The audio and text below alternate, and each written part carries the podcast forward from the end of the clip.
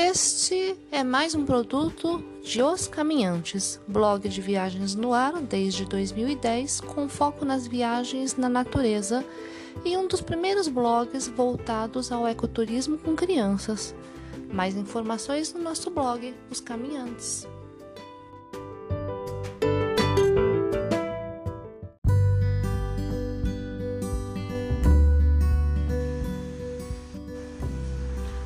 Olá, bem-vindo de volta para mais um podcast dos caminhantes. Hoje eu vou falar sobre uma viagem que aconteceu já faz um tempinho. Caramba, vai fazer 10 anos, né? Essa viagem. Era um dos meus sonhos de infância. E vou falar sobre Machu Picchu e Huayna Picchu. Isso mesmo, a gente fez. A gente só não conseguiu fazer a clássica trilha inca é, a gente acabou fazendo a trilha de Salcantay. Isso eu já contei rapidamente lá no episódio de número 49 da Season 3, da temporada 3, no ano passado. E aí agora eu vou falar um pouquinho sobre como é que foi a nossa passagem por Machu Picchu, beleza? A gente deixou, depois de ter feito a Salcantay toda, né, camelando, a gente foi fazer um, o clássico que todo mundo faz. E a gente deixou a cargueira no hostel e levamos só uma mochilinha de ataque para Machu Picchu. A gente saiu às 5 e meia para o ponto do bus que nos levaria pela estradinha, tá? Sai um ônibus atrás do outro, é só esperar na fila.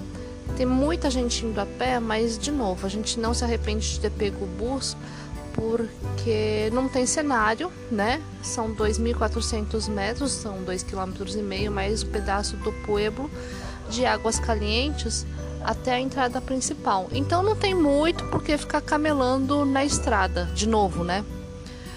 A gente chegou por volta das 7 horas com uma horda na fila de entrada. O Osgel, que foi nosso guia em toda essa viagem pelo Peru, nos levou bem lá para cima, perto da casa da guarda, depois da paradinha básica para foto clássica e começou a sua explicação. E que aula foi, gente? Lembro até hoje, 10 anos depois, sobre Machu Picchu. A primeira coisa que ele disse foi: Bem-vindos a Machu Picchu dizendo que muitos guias não começam com essa frase e que para muita gente, como era o meu caso, é a realização de um sonho de vida.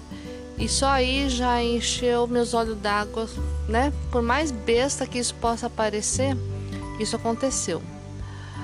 No meio da explicação, a gente parou para admirar o nascer do sol. Olha, de novo, mais um clichê, um alerta, cuidado.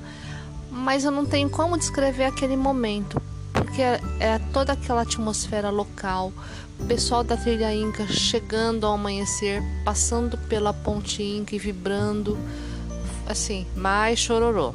E olha que eu não sou das coisas é, mais chorosas do planeta, ao contrário do que a Júlia e que a Dani, minha sobrinha, me elencam, tá? Não sou. O Osgo, o Osgo circulou com a gente pelos pontos principais, explicando tecnicamente tudo. E por volta das nove e meia, a gente já se despediu, já com saudades dele, porque o que a gente vivenciou em pouco tempo, mesmo sendo um cliente ou um turista a mais para os guias, pros guias, né, nos marcou bastante pela intensidade. É, a gente viu e recebeu a explicação do recinto del Guardián e os chasques, o setor agrícola, o Templo de las Três Ventanas, a plaza principal, as fuentes, o Templo del Condor, o Templo del Sol, com sua torre arredondada e pontiaguda, e que no seu interior tem um altar esculpido e uma série de nichos, a rocha sagrada, onde se acredita que transmite uma força energética quase palpável e hoje está cercada por cordas e não é permitido tocar nela, né? Imagina 50 mil pessoas, não sei, tá? Tô chutando, visitando o monumento. A quantas ia ocorrer a erosão e a rocha dali a pouco não ia existir, né? É, algumas pequenas dicas que, que eu coloquei lá no blog. Se você quiser usar o toalete, usa antes, porque lá dentro não tem, Não sei se já mudaram as coisas, mas na época não podia, tá?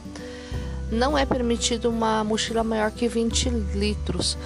Então, os trilheiros eles têm que descer a até a portaria, deixa a cargueira para subir de volta. Não é permitido bastões de caminhadas e não é permitido fumar, óbvio, né? Outra coisa que não parece importante, mesmo lendo bastante antes, é muito diferente você receber a explicação ao vivo e a cores de algum guia ao seu lado, mostrando detalhes na frente de cada monumento. Então, reservem esse tipo de passeio. Aí a gente esperou até as 10 horas para abrir a bilheteria para a subida do Huayna ou Huayna Picchu, né? Eu não sei qual o nome correto mesmo. A, a subida é prevista para uma hora e terminamos em duas horas. Eu terminei em duas horas. Os dois, a Júlia e o João, subiram bem mais rápido e me esperaram lá em cima. A descida foi bem mais rápida, em torno de 45 minutos.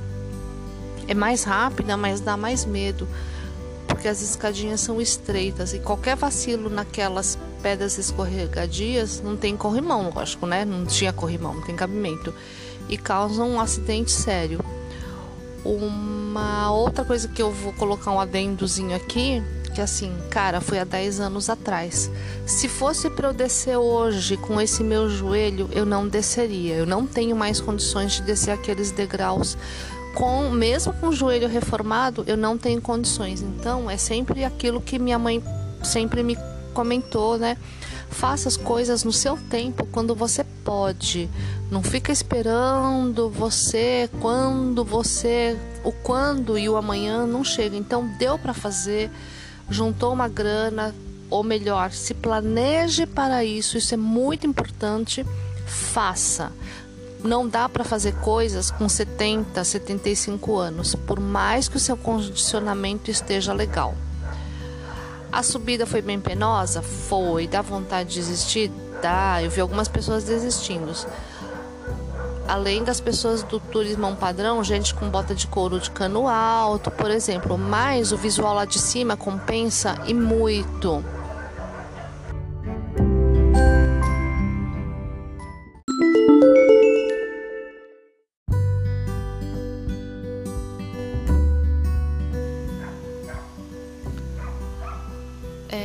no, nesse ponto, né, em que a gente está subindo, uma grande parte fica num tipo de plataforma, plataforma onde você tem uma vista linda de Machu Picchu, bem pequenininha lá embaixo.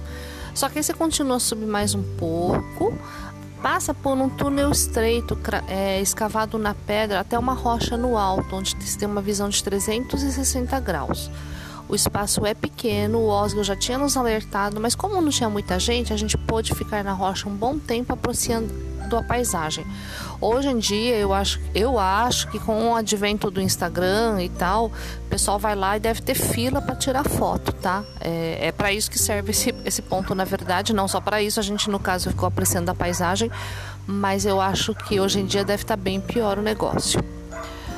E descendo depois, né? A volta para Machu Picchu é feita depois por uma trilha mais tranquila e para descer tudo mais fácil. A gente passou de novo por dentro da cidadela cheia. E mais uma nota mental aqui. Mesmo com emoção, chororô e tudo mais, tudo que eu pensei em relação à parte espiritual e energética de Machu Picchu foi meio decepcionante.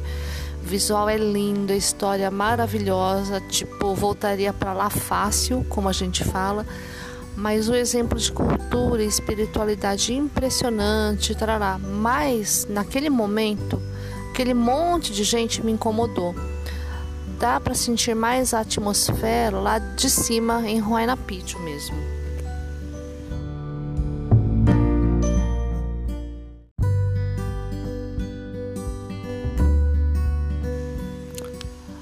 Na volta, a gente fez mais umas fotinhas. Pegamos o bus de volta para o pueblo. A gente comeu um sanduíche tenebroso perto do, do hostel, seco, duro e que só desceu à base de muitos goles de tite morada. Pegamos as nossas coisas no hostel e fomos para a estação de trem pegar o Vista Dome das 15h20.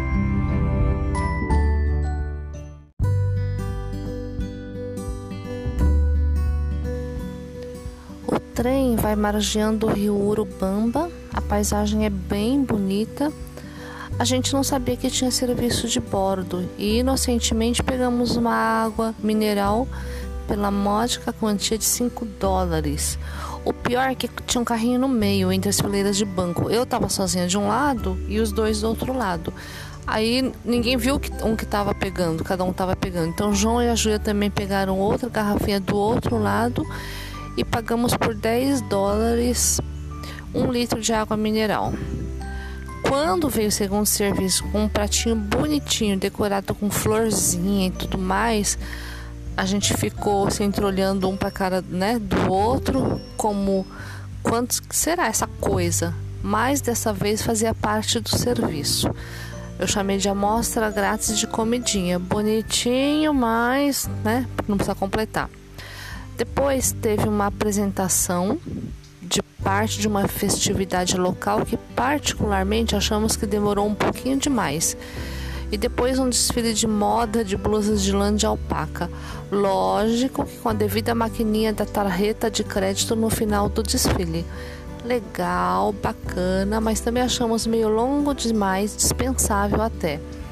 Nestes dois momentos, algumas turistas alemães, pelo jeito, se entusiasmaram, dançaram junto, pularam, desfilaram alguns modelitos e compraram bastante também. E a parte divertida e o resumo da ópera foi o comentário aborrecente na época, né, da Júlia, as gringa pira.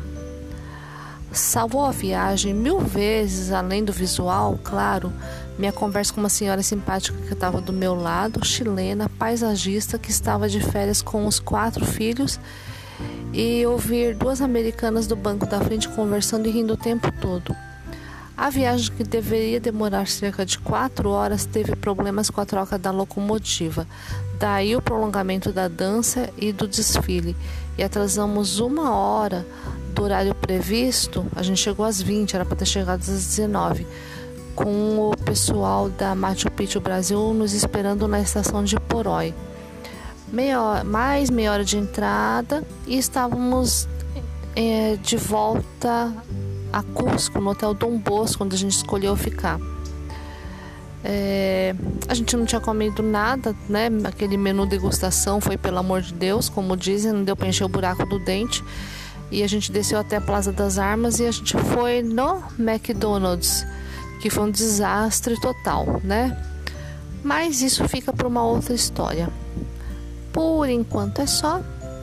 Fiquem bem, fiquem com Deus, um grande abraço e até o próximo podcast.